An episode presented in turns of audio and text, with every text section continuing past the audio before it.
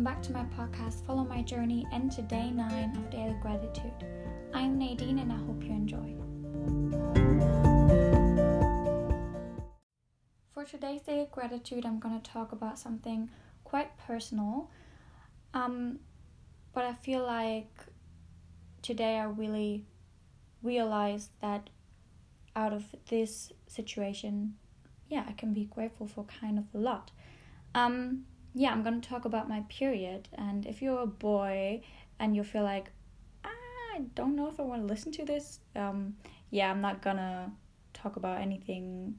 I don't know, like that you might feel comfortable, uh, uncomfortable. I hope at least. I'm, yeah, I'm just basically talking about my thoughts. So I hope this doesn't like make you feel uncomfortable.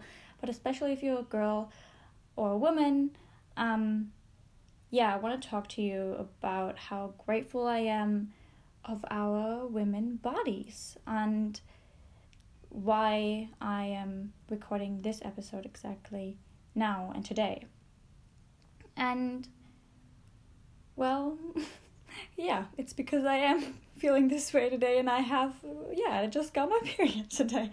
And yeah, it's also for me a little bit like yeah, no, I've never I mean, it's the first time I'm recording a podcasts in my life. It's not that I've done that three years ago already and can tell you about my experience. Uh, I mean, I am doing this for the first time, is what I'm saying. So it's also new for me to talk about it. Um, but I just feel like um, I had this thought, and it's a nice thought, and I feel like, yeah, I feel like I want to share it with you. And like I said, I'm grateful for the women bodies, the body I have, because I'm a woman, and all the other women, uh, women out there who have their body, and also men. I mean, everyone has a body, but especially, yeah, I want to talk about the woman body. this makes sense. Um, and how it basically seriously every month reminds ourselves to take a break to to take a step back and to reflect and to slow down. And yeah i really had this thought today because it just happened you know? Um throughout a month you have days where you feel super productive, super energized, and yeah, hyper or whatever, excited. And then there are other days, and you feel like, okay, what just happened? And most of the times, yeah, it can be referred back to our hormones and our, yeah, cycle, our women's cycle. And of course, um, it's not that I've always known that or thought about it this way. It's just, um, yeah, at one point, I think I, yeah, listened to other podcasts that talked about the topic and just realized it myself then. Um, but yeah, I want to keep it not, I want to not go into much detail because it's a daily gratitude episode, which I want to keep short, but I think, feel like, yeah, it's a, it's a big topic that I could, um, yeah, do a full episode on one day. And yeah, I think I ma- mainly already covered my gratitude for today is that I realized that again that today I can really and the next few days take a step step back for myself and that we we that we all need those breaks. And I don't mean that I'm not going to do anything now. It's just meaning that I will be a little bit slower and listen more to my body and what it needs right now and yeah, actually, I just did a really nice yoga session, a yin yoga session, and I can really recommend yoga to everyone, not if you're a woman, but a man or a boy or whatever you are. can animals do yoga? they can, of course, like dogs do the downward dog. okay, I'm, I'm drifting away. Slowly drifting away. Okay, like I said, there's no day without music. I just gave you a good example for that. okay, um, where did I go? Um, yeah. Yoga. Yoga helps me.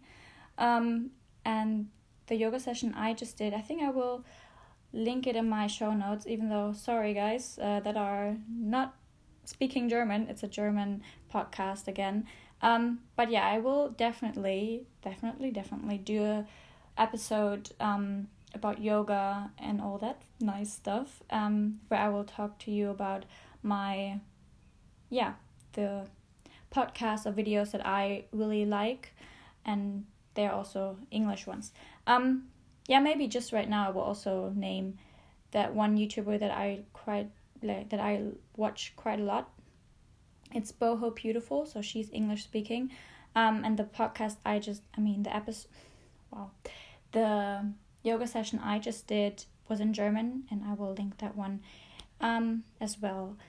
And yeah, she, what I really liked about this one, um, and yin yoga in general, is like a really slow yoga practice where you hold the poses for a longer period of time and really go into the yeah into the pose and what you feel while holding those poses? And especially in those yeah days of your period it's a really really nice yoga practice i feel like.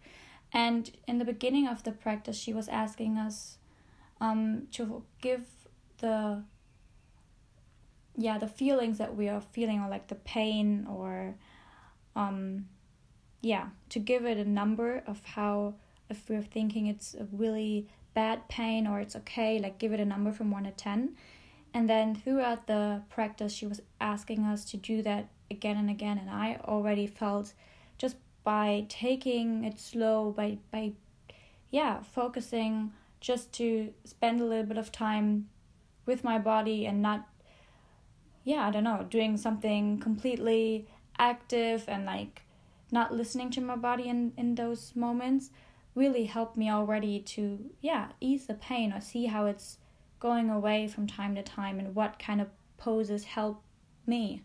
And yeah, I wanted to tell you that today. And let me see, I took a few notes also just for myself. And um, yeah, especially again for the boys. If I don't know if there are a lot of boys listening to my podcast, but if there are, hi to you.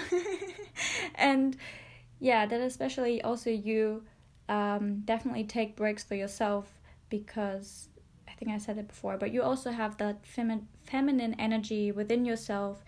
Everyone has that, and everyone, I mean, every human has the right to take breaks, and we need breaks to like to get new ideas and I think that's it for today's daily gratitude. I think it's a little bit longer again, but yeah, I feel like this just wanted to come out of my mind today. and yeah, maybe it helps you also to f- reflect on your own cycle and your thoughts towards the whole period topic and yeah, even though it is quite painful. Um, yeah, maybe see it from a different view sometimes and see that it's actually serving you in so many ways.